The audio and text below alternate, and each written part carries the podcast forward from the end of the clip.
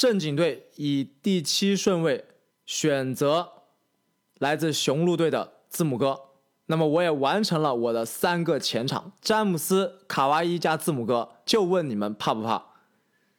那么字母哥这个赛季啊，其实我认为他是做了很多的个人的调整的。我们之前一直在说字母哥每个赛季都在进步啊，包括他两连 MVP 赛季期间，个人的数据都是有大幅度的进步的。那这个赛季呢，从数据上来看，其实没有特别多的增长，但是啊，他有在牺牲自己的数据去做一些新的尝试，比如说去做更多的投篮，比如说去想怎么样去更好的策应队友。那么，如果他真的能最后发现自己最大的擅长，这个弥补自己的短板，我相信这个字母哥会进一步的进化，变成一个更恐怖的希腊怪兽。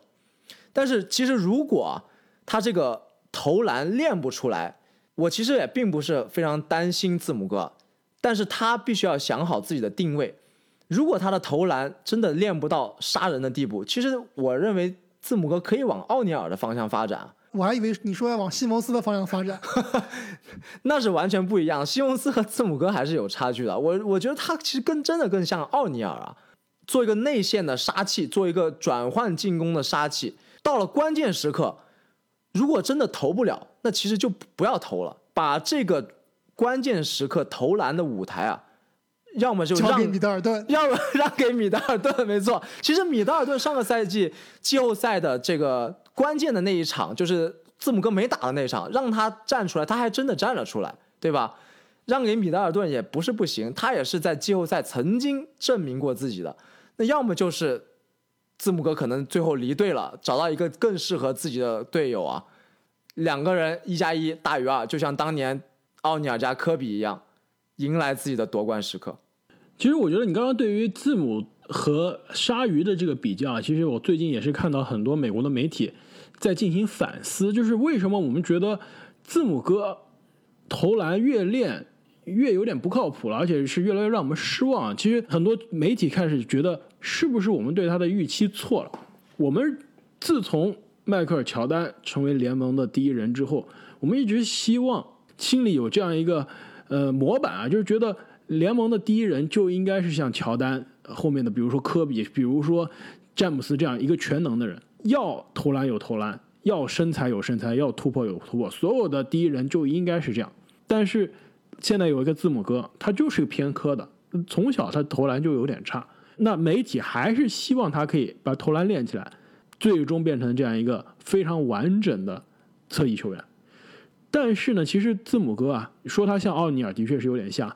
我其实看了一下，其实很多。联盟其他的名人堂球员，我觉得他更像海军上将大卫罗宾逊，同样是 MVP 级别、总冠军级别的球员，联盟的名人堂，身材非常的出众，内线被打基本上是其他的内线是没有办法防，同时呢，他有其他内线没有的脚步和速度，在攻防的转换的过程中，他的这个快下，他的这个突破啊，也是无人能挡。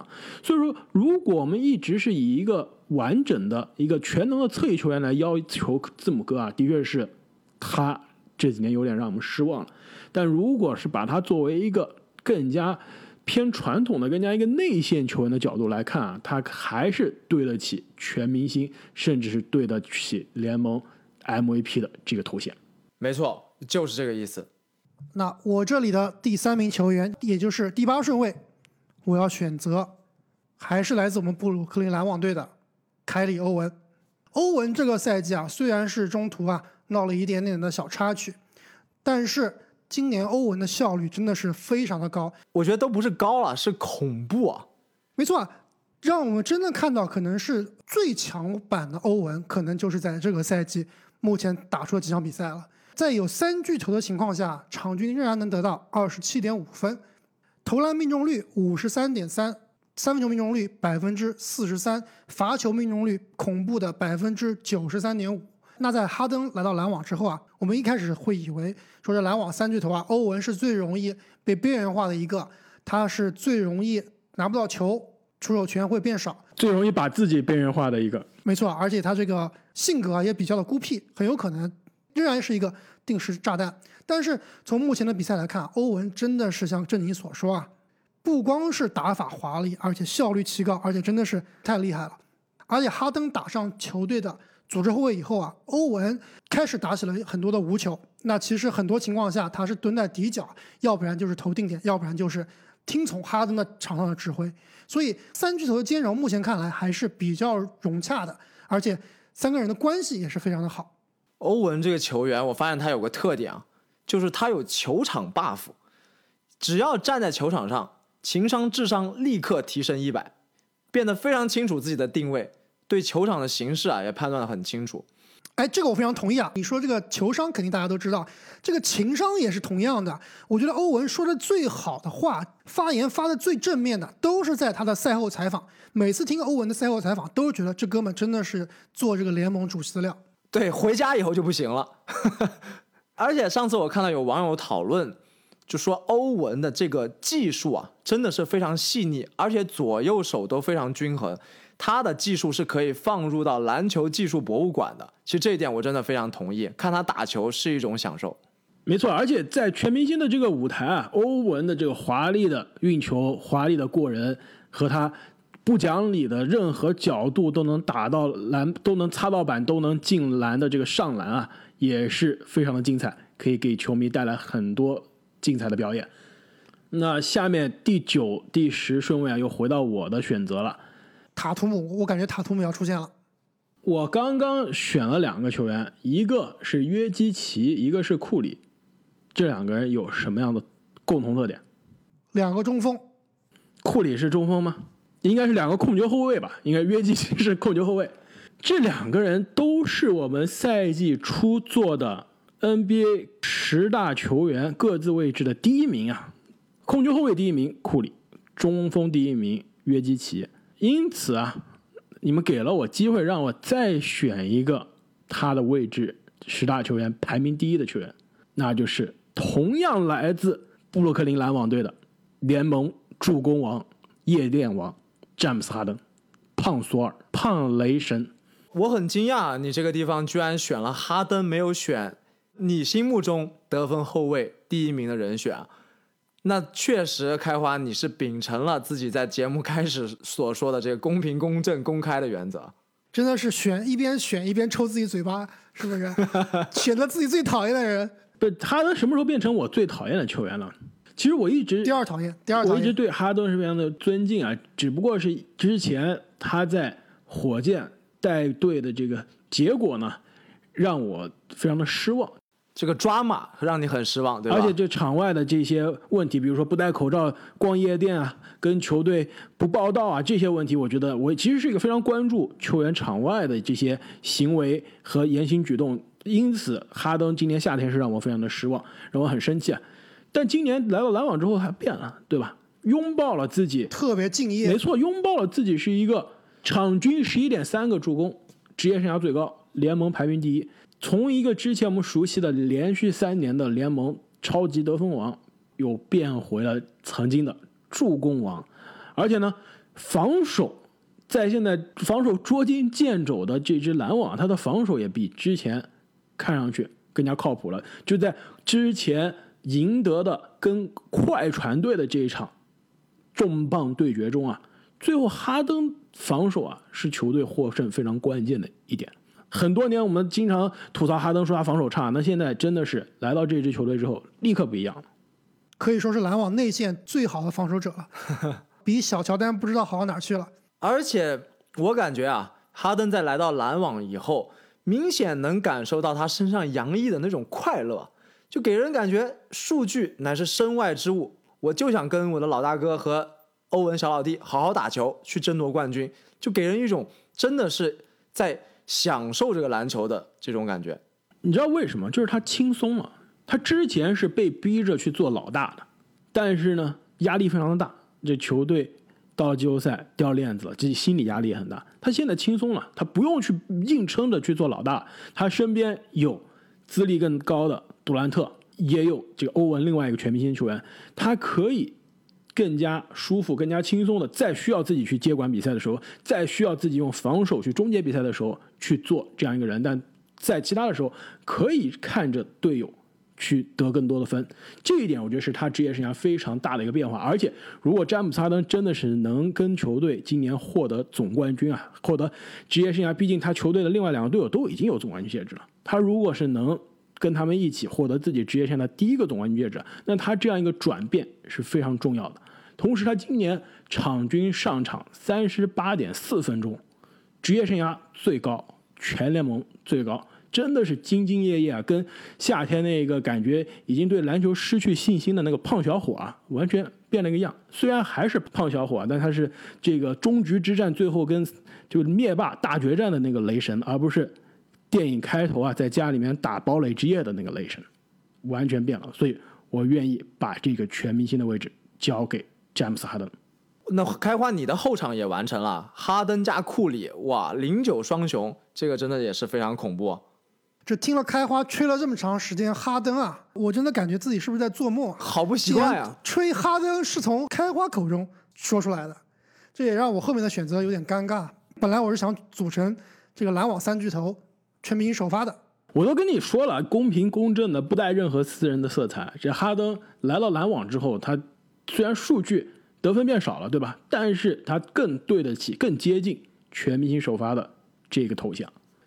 开花队以第十顺位选择来自达拉斯独行侠队卢卡东契奇，我的第一个全明星替补。首发不选，先选替补，你这也是可以。跟开花一贯的梦幻选秀风格非常的像啊！之前也是先把小硬币给选了，最后大超留在最后面。而且这个终于个人喜好占了上风啊！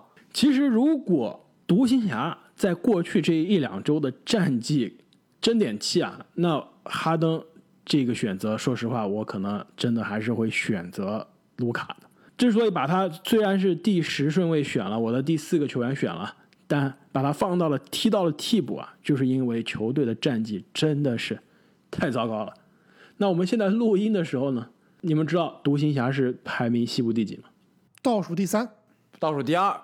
没错，阿木，你的倒数第三都有点太高估了。他现在是排名西部的倒数第二，比他差的只有唐斯缺阵的森林狼了。放在全联盟啊，独行侠的这个战绩也只和东部的奥兰多魔术差不多，也在联盟的倒数七位。这跟我们之前。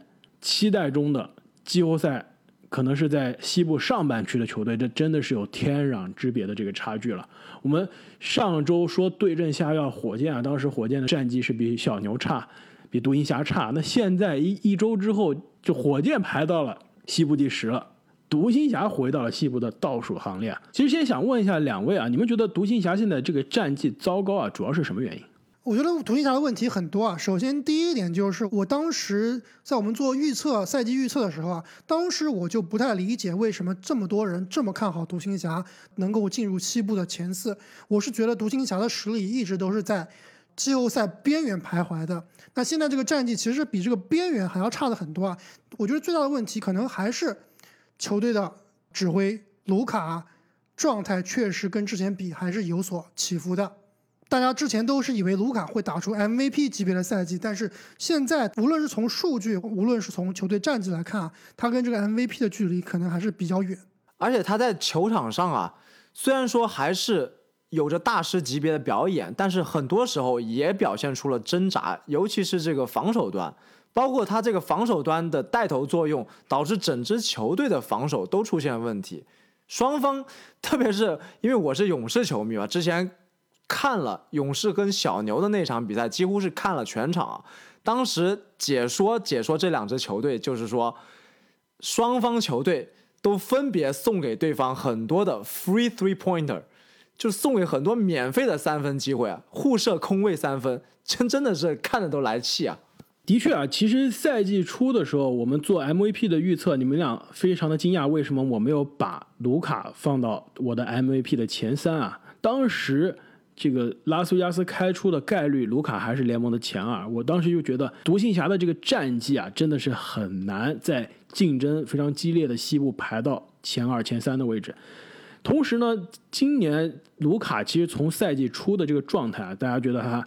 对吧？这个肚子跟哈登比可能没有哈登那么大，但的确也是身材走样了一些，状态进入的慢了一些。那现在场均得分比去年少了，场均篮板比去年少了，场均助攻跟去年差不多。但更关键的是啊，他的三分球一年比一年差。三分球新秀赛季还有场均三十三的三分命中率，去年三十二，今年只有将近就不到百分之三十啊。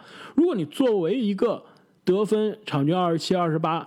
一个外线球员，而且是一个按道理应该有三分射程，季后赛也上演过三分绝杀的球员，你这场均不到三十的百分之三十的这个三分球命中率，这真的说不过去啊！而且刚刚正经提到，他最近也是暴露出了很多场上的一些呃小毛病问题，对吧？防守是一方面，另一方面就是他最近非常的毛躁，他最近非常的喜欢抱怨，对吧？一旦他觉得被对手犯规了，他就跟裁判去抱怨。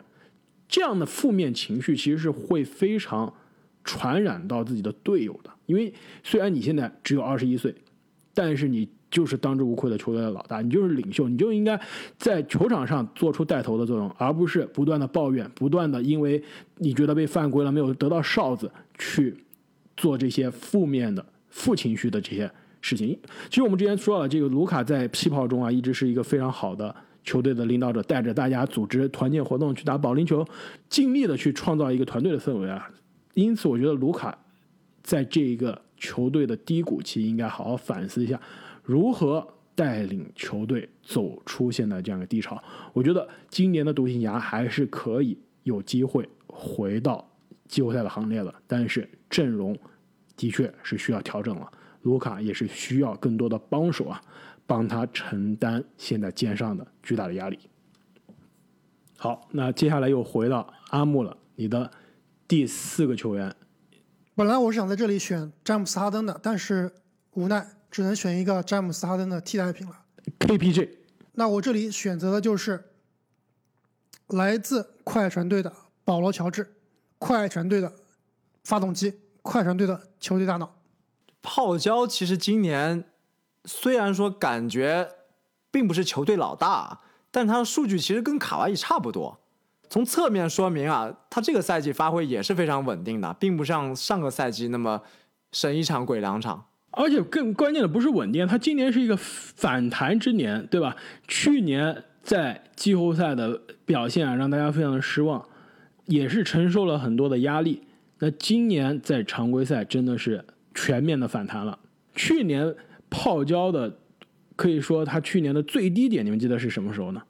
就是在跟掘金的第七场第四节，他在右侧的底角投了一个打板三分球，但这个板是打到了篮板的侧边，你们还记得那球吗？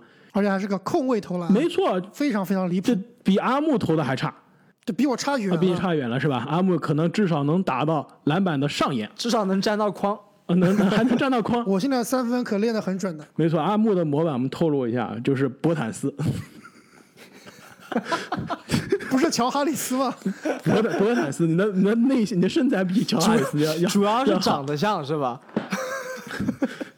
那球投出来之后，其实当时在现场的这个 ESPN 的媒体，当时后来也透露了，整个球场虽然没有什么观众啊，但整个球场就一下鸦雀无声，大家都惊了，一片哗然。一片哗然，就觉得完了，这整个球队的魂就没了，就注定要输了。后面不论是怎么样，当时比分怎么样，这个快船就崩了，整个心态就崩了。泡椒整个人也一下子六神无主了。那去年如果说他的最低点是投不进的三分啊，今年他就用三分球让大家证明自己回来了。常规赛到现在，你们知道泡椒的三分球命中率是多少吗？猜一猜，百分之四十以上，没错。百分之四十七点八，吓不吓人？这是建立在场均七点九个三分球出手，而且他的出手三分球可比，比如说小库里，比如说博坦斯，比如说乔哈里斯来说是难多了，要难多了。所以他的他的这样的三分球的数量和难度，能有百分之四十七点八的三分球命中率，这真的是一个非常难得的壮举。没错，今年看乔治，很多情况下让我看到了当年这个麦迪的影子啊。就很多情况下顶着那头，完全无视防守，那就是能进。他刚进联盟的时候的模板不就是小麦迪吗？而且更关键的一点啊，刚刚场均四十七点八的三分球命中率，职业生涯最高；场均三点八个三分也是并列职业生涯最高。还有一个数据啊，也是他打出了职业生涯最高，就是他的场均助攻，场均五点五个助攻。之前他虽然进入联盟，大家叫他小麦迪，但是麦迪是几乎是很快就展现出了非常全能的助攻组织能力。泡椒职业生涯之前，哪怕是他在雷霆打出准 MVP 的赛季的时候啊。都没有场均上过五个助攻，那今年一下子他的助攻数也达到了职业生涯的最高，一下子把自己的比赛也变得更加全能了。没错，我刚刚开始就说了，我说泡椒是可以说是快船队的大脑。虽然看起来啊，场均助攻并不多，只有五点几个，比起很多那些助攻大神来说差了很多。但是我之前在这个做球队预测的时候啊，就说啊，今年泡椒在球队的作用，很多情况下是要承担更多的组织责任的。那泡椒的场均助攻应该也是球队啊助攻最多的球员了。下面轮到正经的第十二和第十三顺位，那么正经队以第十二顺位选择来自开拓者队的。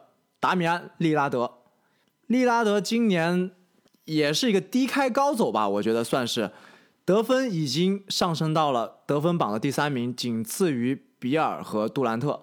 而且他那场对阵公牛队的五秒两个三分加绝杀的表演啊，真的是又一次让我们看到了读秒利拉德的威力啊！而且那球真的是让大家。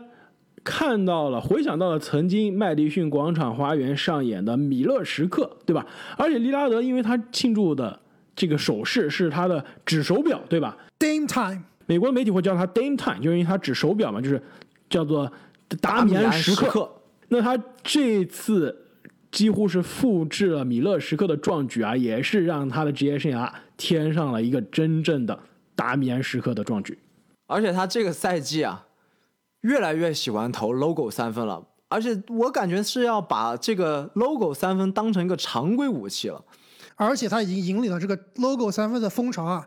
你看今年的老詹已经开始疯狂投 logo 三分了，好的不学哈，就有些球迷可能觉得这个 logo 三分有一点赌运气啊，就不是很靠谱。但是利拉德真的是把这个武器演绎到了极致，因为对手在防守他的时候其实是非常头疼的。他这个 logo 三分的命中率还真不低，如果你要扩到 logo 去防利拉德的话，那球场的空间给予开拓者队来说就非常的开阔了，可传可突，那其他队员就很好的去攻击对手了。那正经你的第四个球员选啊，我们我们三个人的阵容中现在都有四个球员了。正经呢，你有三个。西部一个东部，阿木你有三个东部一个西部，我的球队有三个西部一个东部，所以要记住啊，我们选择的八每个人的八个球员中必须四东四西。那后面你们的选择啊，要把这个球员的所属的联盟的分区要记在心里。那么我的第十三顺位就来选择一个东部的球员，那就是来自凯尔特人队的杰伦布朗。我也完成了我的全明星首发队伍，那就是詹姆斯、字母哥、卡哇伊加上后场的利拉德和杰伦布朗。其实杰伦布朗啊，这个赛季我感觉他都要快打成凯尔特人的老大了。再加上我们去看他的比赛啊，看他这个运球、转身、脚步这些动作，真的是非常的流畅，有一点点看到了当年这个四大分位打球的感觉。曾经有一度，我是觉得布朗是一个防守型的糙哥，但现在他的技术确实是越来越细腻了。他这个赛季可以场均拿到二十六点四分、五点五个篮板以及三点六个助攻，看上去甚至有一点接近卡哇伊和泡椒的水平了。而且他的这个数据再加上他绿军的衣服啊，其实非常像皮尔斯。当年打出的这个数据，对吧？二十五分、二十六分，再加五六个篮板，再加三四个助攻啊，真的是继承了这个绿军的优良的传统。而且，其实上个赛季的杰伦布朗已经不声不响打了一个准全明星外加准最快进步球员的水平，从之前一个赛季的十三分变到了二十点三分。那今年呢，又进一步，从去年二十点三分的基础上啊，又变成了二十六点四分。那这真的是妥妥的从准全明星进入到了。全明星的行列，更关键是他今年的投篮的命中率真的有点吓人啊，场均百分之四十二点四的三分球命中率，虽然跟泡椒的四十七点八不能比啊，但这已经是联盟可以说是顶尖的行列了，并且投篮命中率百分之五十一点八，作为一个外线的球员，百分之五十一点八的投篮命中率，再得到二十六点四分，这真的是非常了不起。那我现在的阵容里面啊，首发球员里面还缺一个后场，但我看了半天啊，好像我可能也要跟开花一样了，先把一个替补选上，先选个稳的。好了，想好了，那我这里在我自己的第五顺位啊，我选择联盟第一大前安东尼戴维斯 AD。这个是打引号的第一大前吗？虽然说赛季之前啊，我也很看好 AD 啊，但是这个赛季的划水 AD 真的是让我不知道该说什么好了。好的不学，学划水啊！赛季初你们俩非要把 AD 放到联盟的第一大前，我坚决不同意。我非要说字母哥是联盟第一大前。现在看来，这两个人状态都比前个赛季差，但是 AD 的这个状态的下滑真的是非常严重啊！不是下滑，他真的是划水划到一种我都分不清他到底是划水还是真的是菜了。这个，但是你看看他罚球的今年的罚球的命中率啊。几乎是要从之前一个非常顶尖的内线的罚篮水平，现在到了快要到字母的水平了。没错啊，这个赛季场均二十一点九分，八点八个篮板，这两项数据啊都是近五六年来最低的一次。那刚刚开花所说的这个罚球命中率啊，本赛季只有可怜的百分之七十。那对于一个以投篮见长的一个大前锋来说啊，这个绝对是不及格的。但是我倒是觉得 AD 啊，大家现在担心 AD 的状态啊，觉得他划水还是菜。当然，我倒是觉得这个 AD 现在他的能力绝对是在的。那现在就在常规赛里面，湖人并不需要他的强力输出，而且这个我们其实在。开赛前啊就应该能预料到，就毕竟湖人队来了施罗德，来了哈雷尔这两名球员呢，是在常规赛非常能够帮助老詹和 AD 减轻压力的。那所以 AD 他其实是现在有这个资本去划水去休息。但是如果硬拼实力拼，或者说人气，或者说你如果打到季后赛啊，看这个球员的可靠程度啊，那 AD 绝对是值得全明星的。那我这里把他放到替补阵容里面啊，也是对于他本赛季划水的一个惩罚。就是，哎，你就打成这样，你就别想进首发。哎，那你这个心态跟我跟卢卡的这个恩怨情仇非常的像是吧？我对于卢卡也是球队的战绩以及他在场上的表现让人非常的失望，所以依然是选了他，但是狠心的把他踹到了替补。但不一样，你选卢卡的时候啊，心里面可能还是带着一点焦虑的。我这里选 AD 啊，是很放心的。就湖人战绩摆在那里啊，一点都不担心。那么，因为时间的原因呢，我们本期的节目将会分为上下期来播出，请大家千万不要错过我们下期的内容。